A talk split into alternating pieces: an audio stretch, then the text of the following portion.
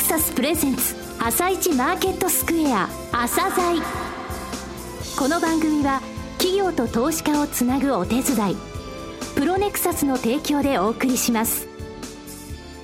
皆さんおはようございます。アシスタントの朝賀由美です。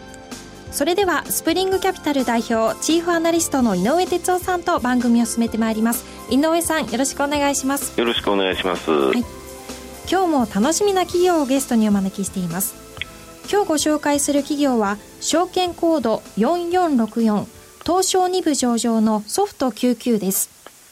えー、そうですね、ソフト99さん、えー、私は子供の頃から、えー、カーワックスのソフト99っていうのはもう、あの、馴染みのある、えー、製品なんですけれどもね、え創業1952年、よくですね、消費者にそのブランド名知られている、ただ、それだけじゃなくて、実は後ろで、え業務用、事業用の大きな、え仕事をされている企業さんいるんですね。はい、でその他にその M&A で多角化しているという企業さんいます、え今回のソフト救急さんはまさしくそれを体現している会社さんなんでぜひお聞きいただきたいと思います。はいまた番組後半では井上さんの市場の見方をお話しいただきます。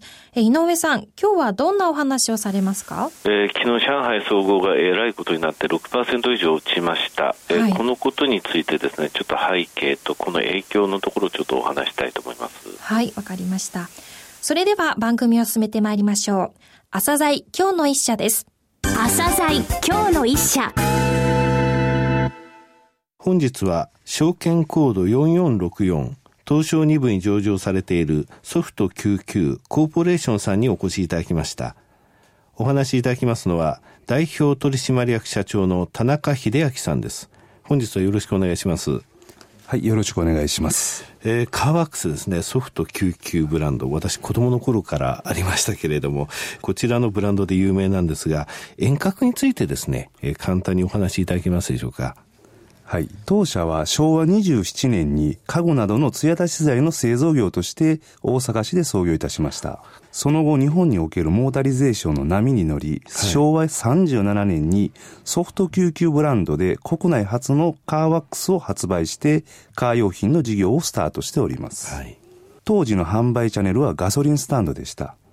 昭和45年頃からホームセンターなどの量販小売店が勃興しましたが、当社はいち早く量販店に販売チャンネルを切り替えました。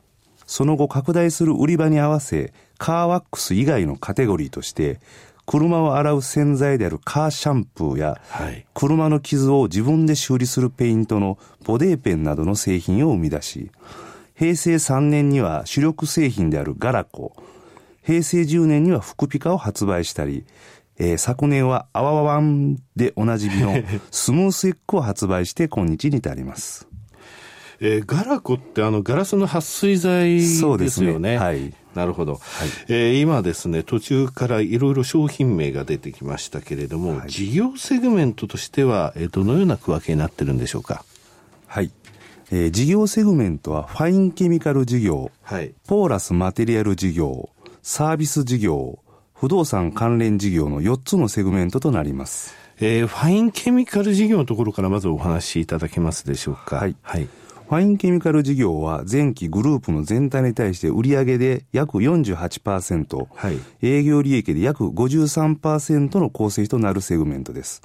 事業としては市販のカー用品だけでなく、はい、業務用のコーティング剤やメガネのシャンプーなどの家庭用の清掃ケミカルなどのカー用品で培った機能性薄膜技術を展開して幅広く事業を展開しております。なるほど。えー、この中には当然、えー、ガラコとかフピカとかソフト救急も当然含まれるということですね。はい。はい、えー、その他、御社のオレンジジャパンって会社、はい、あの、子会社化されましたけど、そ,、の事業もここの部分に、こちらの方に入っております。具体的に何をやられてるんですか、ね、はいえー、自動車の空気圧をモニタリングするシステムとして、はい、TPMS と言われるシステムを、えー、はい、販売しておる、えー、会社でございます。これどちらで空気圧を監視するんですか？えー、タイヤの中にセンサーが入っておりまして、はい、そのセンサーから、えー、データが無線で車内に飛び込んできまして、はい、車内で今空気圧がどれぐらいあるのかということと、えー、タイヤの中の温度が何度になっているのかというのが分かる仕組みでございます。今もうそんなところまで来てるんですか？そうですね。ちょっと驚きました。はい、TPMS ってそういうことなんですね。そうですね。はい。この、えー、ファインケミカル事業が約半分ですね。はい、売上営業利益ともにと。ねはい、えー、続いて、ポーラスマテリアル事業の部分をお話しいただけますでしょうか。はいえー、ポーラスマテリアル事業は前期グループ全体に対しまして売上で約22%、はい、営業利益で約29%の構成費となる事業で、はい、これは平成11年にカネボウの化成品事業部を譲り受けてスタートした事業でして、はい、ポリビニルアルコールという素材でできた特殊なスポンジを製造しており、その高い吸水力を活かし、半導体や液晶などの製造装置の中のローラーといった産業資材分野と、はい水泳用のタオルやキッチンタオルなどの生活用品の製造販売を行っております。そうですね。タオルの部分に進出されているというお話は知っておりました、それはここの部分なんですね。はい、スポーツタオルで。はい、はい。えー、金坊さんより、えー、成就した化成品事業ということですね、はい、続きましてサービス事業。こちらはどういう事業でしょうか？はいえー、サービス事業は自動車の車検整備、板金塗装や、自動車教習所の運営など、主にファインケミカル事業と関連の深い自動車に関連するサービス業で構成されており、全体に占める売上高の割合は約23%となっております。御社の製品を使ったりする自動車整備の工場って言いますか、そういう現場があるということなんですね。すねはい、これ大阪ですか？はい。大阪に5工場、はい、東京に1工場ございまして、この東京の工場は一昨年に、はい、新工場として竣工しまして、はい、現在は首都圏の顧客開拓を進めております。なるほど。東京に進出したっていうことですね。自動車教習所ってお話ありましたこれは関西の方で、そうですね。これは兵庫県の尼崎市の方にございます。なるほど。えー、不動産事業というのはどういった部分でございますか？はい。不動産関連事業は秋葉原にございます、我々の旧東京支店の賃貸でございましたり、はい、なるほど。大阪の本社ビルの秋フロアの賃貸と、はい、あとは当社の物流施設の跡地で、数パーセントを運営する事業で、これは全体に占める売上高の比率は約7%程度となっております。数パーセント？はい。お名前は？極楽湯。極楽湯。はい。あ、あの、極楽湯の、えー、フランチャイズ。フランチャイズ、はい、なるほど。させていただいています。えー、業界における順位とかシェアっていうお話ってお聞かせいただけますでしょうかね？はい。はい。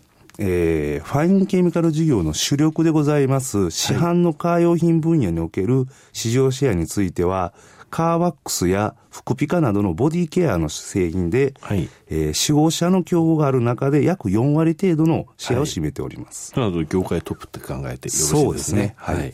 で雨の日の視界を確保するガラスの撥水剤、ガラコの分野では、6割から7割ぐらいを占めておりまして、近年ではガラコブランドのワイパーが市場でシェアを高めております。あ、ガラコブランドのワイパーでございます。ワイパーがあるんですね。はい、動かすだけでガラコのような撥水がガラスの方にこう付与されるという製品でございます。これは考えましたね。はい。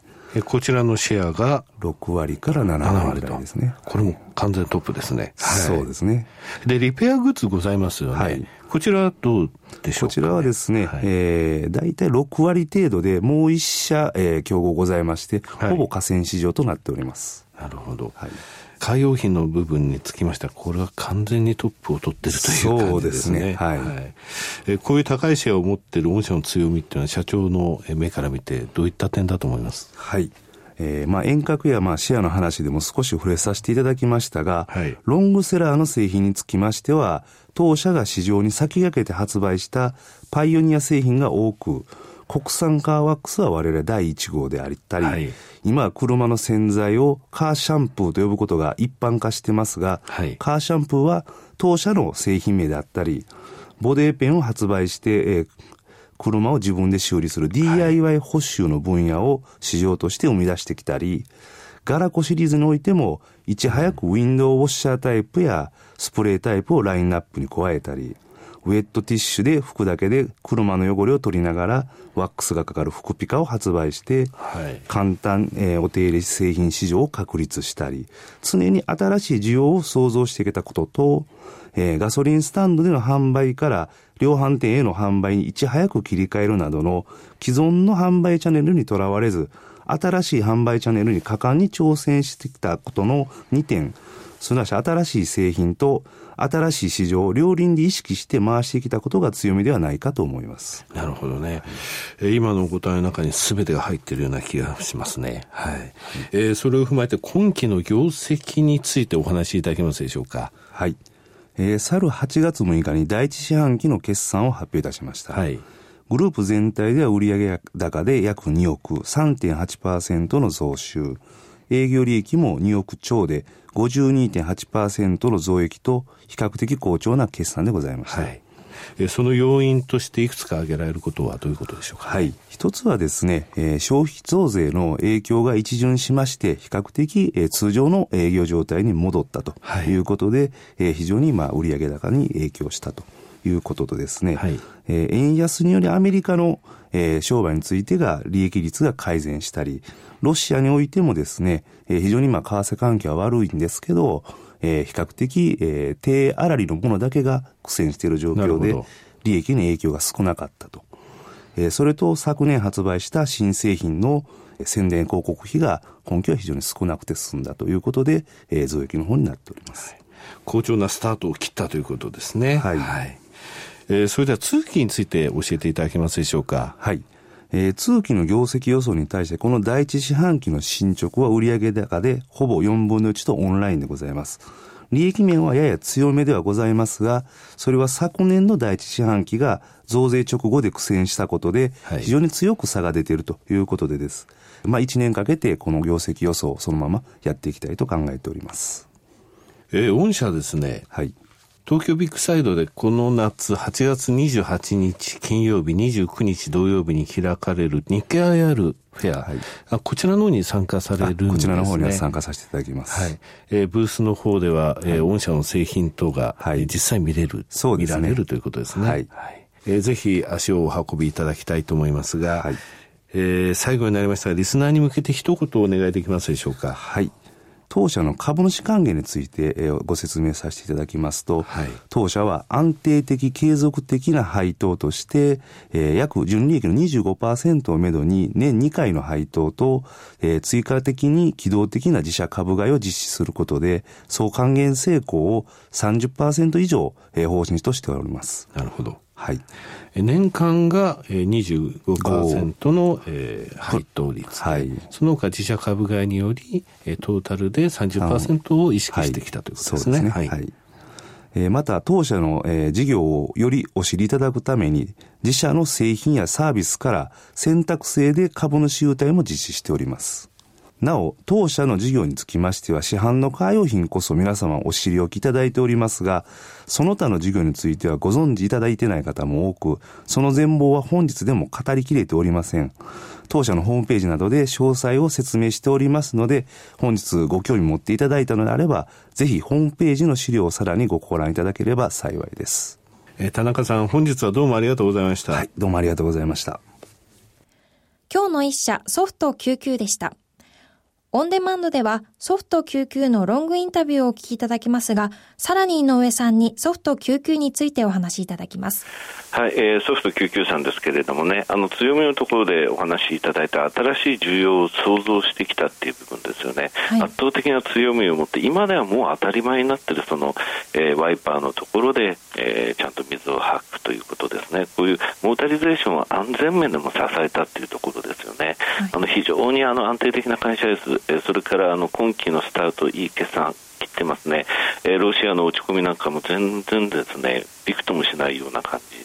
はい、えー、非常に楽しみですね。ぜひホームページ見ていただければと思います。えー、事業内容についてきちんと説明されてますので。はい。はい、わかりました。